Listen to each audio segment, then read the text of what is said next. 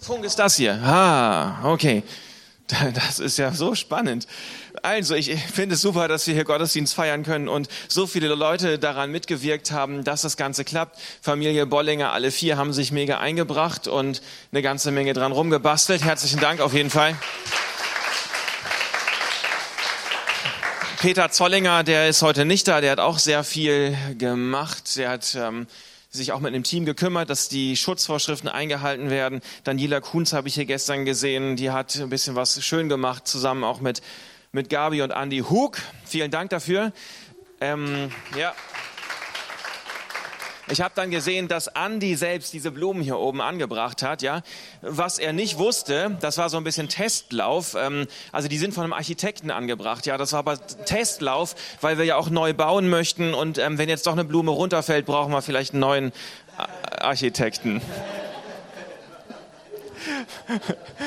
Wahrscheinlich nach dem Gottesdienst guckt er und wird alle nochmal doppelt sichern, damit das auch wirklich hält und wir da Vertrauen haben, dass das neue Gebäude auch hält. Das wäre ja von Vorteil. Schön, also ich freue mich, dass wir miteinander unterwegs sind hier und ähm, am Ende, ja, wissen wir ja, was das Zentrum ist, was der Fokus ist, denke ich, und das ist, trägt einen dann auch durch Zeiten hindurch, die vielleicht nicht immer nur rund laufen. So am Anfang der, der ganzen, dem ganzen Spaß mit Corona und was noch so lief, ähm, da weiß man ja gar nicht, was auf einen zukommt, ja. Also man weiß gar nicht, was, was, was passiert da eigentlich. Es gibt Momente im Leben, da weiß man, jetzt wird sich alles Mögliche verändern wenn ich einen neuen Job habe, wenn ich umziehe, wenn, wenn ein Kind auf die Welt kommt, dann weiß man, irgendwas wird da jetzt offensichtlich anders werden und grob kann man dann auch abschätzen, was das ist. So vor zwei, drei Monaten, als Corona so langsam ins Laufen kam, wusste man das noch nicht.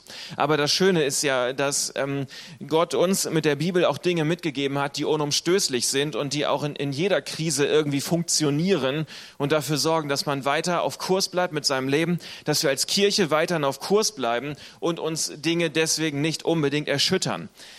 Wir haben als Gemeindeleitung haben wir Anfang März eine E-Mail mit vier Punkten geschrieben. Und ich möchte da nochmal drauf eingehen heute, weil das schön ist, weil das Punkte sind, die wir aus, im, im, Wort Gottes drin finden und die deswegen immer noch gelten. Und wir also feststellen können, dass man sich eine ganze Menge Gedanken machen kann über Sachen und dann weiß man doch nicht, was kommt. Livestream, Sofa-Session, Zoom-Meetings, Social Distings, Distance, Husten in die Armbeuge, Hände waschen, Homeoffice, Homeschooling. Mein Lieblingswort, Reproduktionszahl, ja. Kein Mensch wusste noch vor zwei, drei Monaten, was das ist, ja. Und da kann man sich auch gar nicht drauf einstellen. Aber worauf man sich einstellen kann, ist, dass man hin und wieder mal Bibel liest und dass man betet und dass man da Wahrheiten entdeckt, die immer funktionieren. Amen. Oh, yes. Super. Das seht ihr also genauso wie ich, zumindest die meisten. Das freut mich sehr. Ich möchte ein paar Sachen einfach hervorheben, die ähm, diese vier Punkte, die immer noch wichtig sind, die immer noch eine Bedeutung haben. Ähm, wisse um die Zerbrechlichkeit des Lebens. Oh, das ist aber jetzt die alte PowerPoint. Kann das sein? Ich hatte dir eine neue gegeben, Miriam. Funktioniert das oder ich weiß nicht, wie spontan wir sind? Ja, oh, habe ich vielleicht was falsch abgespeichert? Hey, das macht gar nichts. Dann ähm, dann, dann switchen wir mal, ach, wir machen das anders, wir sind ja spontan. Also, ich werde ähm, die, ähm, die Reihenfolge ein bisschen verändern von dem, was hier steht. Ist das okay für euch? Müssen wir nicht drüber abstimmen, oder? Okay, super. Wir, wir fangen einfach an mit, hey, ich habe positive Gedanken, weil das ist etwas, was uns das Wort ganz klar mitgibt. Und, ähm, ah, jetzt geht der Drücker nicht mehr. oh, ich, ich, oh, ich mag das. Okay, das ist, macht gar nichts. Ein bisschen vielleicht. Nee. Ich lese euch was vor. Ah, ah, genau. Wer unter dem Schirm des Höchsten sitzt und unter dem Schatten des Allmächtigen bleibt, der spricht zu dem Herrn, meine Zuversicht und meine Burg, mein Gott, auf den ich hoffe. Denn er rettet dich vom Strick des Jägers und von der verderblichen Pest.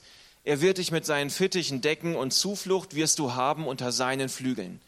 Seine Wahrheit ist Schirm und Schild, dass du nicht erschrecken musst vor dem Grauen der Nacht, vor dem Pfeil, der des Tages fliegt, vor der Pest, die im Finstern schleicht, vor der Seuche, die am Mittag Verderben bringt. Es bedeutet also, dass wir positive Gedanken haben können.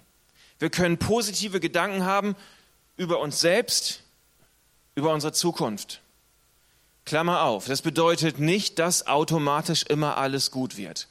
Aber es ist unglaublich wichtig, auf die Dinge zu schauen, die Gottes Wort uns sagen. Auf die Dinge schauen, die gut werden können. Dass es eine Hoffnung gibt. Auf dieser Erde, über dieses Leben hinaus, gibt es eine Hoffnung. Das sagt uns die Bibel sehr deutlich. Und dann ist die Frage, ja, wofür entscheide ich mich? Wo blicke ich drauf? Gucke ich das an, was Gott mir an guten Dingen mitgeben möchte für mein Leben? Auf die Hoffnung, auf die Zuversicht? Und dann bekomme ich in einen ganz anderen Drive, in ein anderes Denken hinein. Natürlich gibt es eine gewisse Zerbrechlichkeit des Lebens. Und das ist schon wichtig, das auch vor Augen zu haben. Wir fliegen nicht durch, diese, durch dieses Leben hindurch und alles ähm, funktioniert einfach von alleine. Es kann sein, dass du eine Erkältung bekommst. Es kann sein, dass du irgendwann sterben wirst. Schon jemandem aufgefallen, ja, sowas passiert. Keiner ist irgendwie ähm, endlos, unendlich ähm, auf dieser Erde und keiner befindet sich durchgehend im hundertprozentigen Glückszustand hier auf dieser Erde. Es gibt eine Zerbrechlichkeit, auch wenn wir versuchen und uns das relativ gut gelingt, das ähm, mit, mit unseren zivilisatorischen Mitteln und strukturellen Institutionalisierungen aufrechtzuerhalten. Und trotzdem gehen manchmal Dinge kaputt und funktionieren nicht so, wie wir das gerne hätten und merken, wir kommen an unsere Grenzen. Als einzelne Person, als Kirche, als Land, als Gemeinde Buchs. Nicht alles funktioniert immer zu 100 Prozent. Und die Bibel gibt uns da aber einen, einen wunderbaren Rat mit auf den Weg. Ich bin gespannt, ob ich den jetzt finde hier in der PowerPoint. Ich weiß nicht, wo irgendwo wieder. Hey, wir haben hier keine bleibende Stadt. Die zukünftige suchen wir. Das heißt, wir haben zwei Hoffnungen. Erstmal eine Hoffnung, ja, Jesus sagt es in Johannes 10, Vers 10, wir haben es im Psalm gerade gelesen, ähm, er möchte, dass wir leben, dass wir ein gutes Leben haben auf dieser Erde, dass, dass wir gesegnet sind, dass wir Dinge genießen dürfen, dass die Berge nicht dafür da sind, dass wir uns daran ärgern, sondern dass wir uns daran erfreuen und hochklettern können. Amen. Ja, ich merke schon, hier dünnt sich das langsam, hier trennt sich die Spreu vom Weizen. Ja. Und das ist eine Hoffnung, die wir immer wieder mit im Herzen haben können. Hey, Gott will, dass es mir hier auf dieser Erde gut geht. Dann haben wir aber die Herausforderung, dass es auch eine gewisse Zerbrechlichkeit gibt. Im Römerbrief schreibt Paulus davon, dass diese, dass diese Erde auch ein Teil der gefallenen Schöpfung ist. Und dass die Erde ähm, auch sich nach Erlösung sehnt. Müsst ihr mal nachlesen. Spannend, ja. Und das erleben wir Tag für Tag und dann aber wieder zu sagen, ich weiß, worauf ich am Ende blicke und das ist eine ewige Hoffnung. Es geht nicht nur darum, dass ich hier von meinen Umständen lebe, dass ich davon lebe, was hier gut ist oder was hier schlecht ist, was hier gerade Spaß macht oder was gerade keinen Spaß macht, sondern dass ich am Ende davon lebe und dass es mir deswegen gut geht, weil ich weiß, über den Tod hinaus gibt es ein ewiges Leben und gibt es eine Hoffnung. Das ist nicht einfach nur ein Trost immer, um das wegzuschieben, um das jetzt irgendwie schön zu reden, sondern es ist eine echte, reelle Hoffnung, die Gott uns gibt. Jesus ist von den Toten auferstanden und das bedeutet, es gibt mehr als nur das, worauf jeder hier auf dieser Erde zusteuert.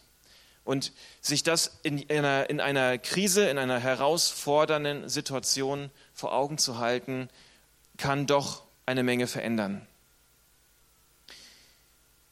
Punkt, eigentlich ist es jetzt Punkt 3, hier steht Punkt 2. Wir haben einen Auftrag, du hast einen Auftrag. Als Gemeindeleitung haben wir uns das am Anfang von Corona gefragt, was ist als Kirche unser Auftrag in dieser Situation? Was sollen wir machen? Nach innen, nach außen? Und wir haben das dann auch Anfang März in diese E-Mail mit reingeschrieben, dass sich das ein, ein jeder selber fragen soll. Wo ist dein Auftrag da drin? Was ist deine Bestimmung? Was gibt es für dich da drinnen zu tun?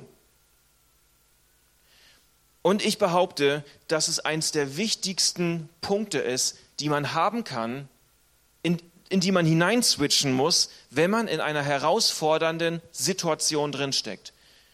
Wenn man in einer, wie auch immer die aussieht. Ist es eine Krankheit? Ist es eine Einsamkeit? Ist es eine Verletztheit? Ist es eine Enttäuschtheit? Ist es vielleicht aber auch eine Freude oder ein Lottogewinn? Oder ist es irgendwas anderes Tolles? Dass ich mich frage, was ist mein Auftrag da drinnen? Das hilft mir, aus meiner Ich-Zentriertheit herauszukommen. aus dem, oh, ich muss gucken, dass es mir gut geht. Ich muss jetzt alles dafür tun, damit mein Leben irgendwie da durchkommt. Ich muss jetzt für mich hamstern und Klopapier kaufen. Ich muss jetzt mir Gedanken darüber machen, was, was ich am besten machen kann, ähm, wie ich für mich sorge, wie ich meine Gedanken klar kriege und mein Leben irgendwie gut kommt. Wenn ich in diesem Hamsterrad drin stecke, ich sag dir eines, du wirst am Ende nicht glücklich werden. Du wirst am Ende kein Leben finden da drinnen. Aber ein, etwas ganz anderes ist es, wenn ich dann innerlich umswitchen kann. Und ja, ich muss auch auf mich selber schauen. Jeder muss das, weil du bist für dich verantwortlich, nicht der Pastor ist für dich verantwortlich. Nicht dein Chef ist für dein Leben verantwortlich, ja, du bist es. Und dann trotzdem zu sagen, was ist mein Auftrag in dieser Situation? Und dann fange ich an, dass ich auftragsbestimmt lebe und nicht lebe, weil irgendwelche Umstände mir irgendetwas vorgeben. Ob die Umstände gut sind, ob sie schlecht sind, total egal. Aber als jemand, der Jesus nachfolgt, glaube ich, dass ich einen Auftrag habe. Wenn du mit Jesus unterwegs bist, kannst du das annehmen. Wow, ich habe einen Auftrag. Ich bin nicht einfach ohne Grund hier auf dieser Erde unterwegs und ich bin nicht nur auf dieser Erde unterwegs, um irgendwie all das Schlechte zu managen, damit ich irgendwie noch durchkomme, sondern ich habe einen Auftrag, das Leben von mir ausgeht. Ströme des lebendigen Wassers, sagt die Bibel, sollen durch mich fließen. Was für ein Auftrag, oder? Der erste Auftrag, den du hast für dein Leben, ist, dass du Leben von Gott empfängst Jesus will Leben geben. Es ist deine Bestimmung, dass du das annehmen darfst, dieses Leben. Und dann der zweite Auftrag ist es, dieses Leben wieder weiterzugeben an andere Menschen. Diese Hoffnung weiterzugeben. Wie auch immer das dann konkret bei dir aussieht. Aber ist das nicht eine, eine tolle Frage, die man sich stellen darf in, in jedem Umstand, in jeder Situation, in der man drin steckt, ob sie gut ist oder ob sie schlecht ist? Was ist mein Auftrag? Komme ich in ein ganz neues Denken hinein. Wow, ich bin nicht einfach nur Opfer. Ich darf gestalten. Ich darf, ich darf, ich darf ein Werkzeug Gottes sein. Ich bin nicht sinnlos hier auf dieser Erde, sondern cool. Ich kann etwas bewirken mit dem, was Gott in mich hineingelegt hat. Auftrag, also, wir dürfen positiv denken. Du darfst positiv denken über dein Leben, über deine Zukunft. Ja, es gibt eine Zerbrechlichkeit und vielleicht schaffst du es ja, einen Auftrag zu finden in dieser Zerbrechlichkeit, in deiner eigenen Zerbrechlichkeit einen Auftrag zu finden, aber vielleicht auch in der Zerbrechlichkeit des anderen. Dann als letzten spannenden Punkt, der mir selber immer wieder gefällt, also ich hoffe, dass er jetzt auch als letztes hier auftaucht. Bin mal gespannt. Ja, was ich sehe, bestimmt mein Leben. Was du siehst, bestimmt dein Leben. Wir haben es von Adrian gehört. Was hat er gemacht mit Susanne? Er hat Psalmen gelesen. Ich hebe meine Augen auf zu den Bergen. Woher wird meine Hilfe kommen? Woher kommt sie denn? Und wohin schaue ich denn? Was macht der Psalmist an dieser Stelle? Er steht hier und er guckt weg von seiner jetzigen Situation. Er guckt aus seiner momentanen Lage, von dem, was ihn jetzt gerade hier umgibt, schaut er weg. Und er schaut wieder nach vorne. Er schaut wieder in die Ferne. Er schaut zu den Bergen. Guter Mann. Yes. Vermutlich will er da nicht klettern. Was macht er da? Warum schaut er zu den Bergen? Weil er weiß, dass die Hilfe von, von oben kommt, weil er weiß, dass da ein Gott ist, der in der Zukunft auf ihn wartet und der seine Hoffnung bedeutet.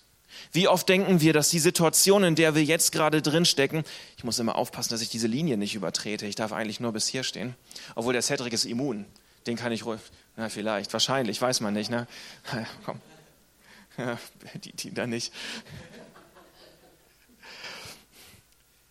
Wir denken manchmal, dass die jetzige Situation, in, in der ich jetzt drinstecke, in der du vielleicht drinsteckst, dass die unser Leben bestimmt. Und der Psalmist sagt, nein, das ist nicht alles. Das, was, was ich jetzt hier erlebe, das ist nicht alles. Das, das soll nicht, das darf nicht. Das, das ist nicht das Einzige, was mein Leben bestimmt. Und deswegen nehme ich meinen Blick, ich schaue nach vorne, ich schaue wieder nach oben, ich schaue auf Gott, wo mir Hilfe herkommt. Und dieser Perspektivwechsel ist total entscheidend. Dieser Perspektivwechsel wird eigentlich zum Game Changer, zum Life Changer. Was ich sehe, bestimmt mein Leben. Schaue ich hier nur nach unten oder schaue ich nach vorne, wo meine Hilfe herkommt? Den Klopapier-Hamsterverkäufer, Hamsterkäufer, Hamsterverkäufer. Der ist auch, der verdient viel Geld, Corona-Gewinner. Der Hamsterkäufer in Sachen Klopapier und denjenigen, der am Ende Hoffnung verbreitet und Leben verbreitet und Freude ausstrahlt. Was unterscheidet diese beiden Personen? Der Blick, der Fokus. Beide leben sie in der Schweiz, beide leben sie in Buchs. Und der eine kauft Klopapier und der andere strahlt Leben aus. Ich möchte das nicht zu pointiert, nicht zu stretchy. Ich weiß, es gibt auch Leute, die Klopapier kaufen und trotzdem glücklich sein können und Leben ausstrahlen, ja? Vielleicht gehört auch manchmal beides zusammen. Aber es gibt da so eine kleine Tendenz. Entweder habe ich meine Schränke voll für mich oder ich habe mein Herz voll mit Hoffnung und mit Freude. Und wie gesagt, ich glaube, es kann auch manchmal beides zusammengehen. Aber trotzdem gibt es da eine gewisse Spannung. Und was unterscheidet diese beiden Pole? Habe ich Angst oder habe ich Hoffnung? Bin ich von Angst getrieben, von den Umständen getrieben oder bin ich von meinem Auftrag getrieben, von der Hoffnung, die Gott geben möchte? Und ich glaube, dass wir als Kirche extrem gut unterwegs sind. Wir haben in, in den Sofa-Sessions und auch in, dem, in den Zoom-Meetings, die gelaufen sind, was wir bei der Jungshi gesehen haben, was die auf die Beine gestellt haben. Ich habe öfter auch ähm, Leute angerufen, ähm, gefragt, wie sieht's aus, wie geht's euch gerade, die, die älteren Menschen. Und irgendwie wollte gar keine Hilfe haben von mir, weil alle schon gut organisiert gewesen sind. Es hat mich sehr positiv gestimmt, wo ich dachte, ja, wir haben irgendwo auf ein gutes Fundament gesetzt. Wir haben ein, ein festes Fundament und dann kommt der Sturm und wir stehen immer noch. Und das liegt daran, dass wir auf, auf ewige Werte gesetzt haben. Und ich wünsche mir, dass wir das weiter tun als Kirche, dass wir auftragsbestimmt unterwegs sind. Ja, wir wissen um die Zerbrechlichkeit des Lebens. Wir haben trotzdem Hoffnung. Wir sind auftragsorientiert unterwegs und wir wissen am Ende, wir schauen auf Gott, auf die Hoffnung, auf das Leben, auf den Auftrag, den er gibt. Und dann bin ich davon überzeugt, dass es sehr gut kommen wird. Amen möchte noch ein Gebet sprechen. Danke Gott, dass du hier bist. Danke, dass du die letzten zwei Monate mit uns gewesen bist. Dass du ein guter Gott bist. Dass du ein guter Vater bist. Danke, dass wir uns an dich ranhalten und hängen dürfen in jedem Moment unseres Lebens. Sei es gut oder sei es schlecht. Wir wollen dich ehren und dich in den Mittelpunkt unserer Gedanken stellen. Du bist ein guter Vater. Danke dafür. Amen. Amen.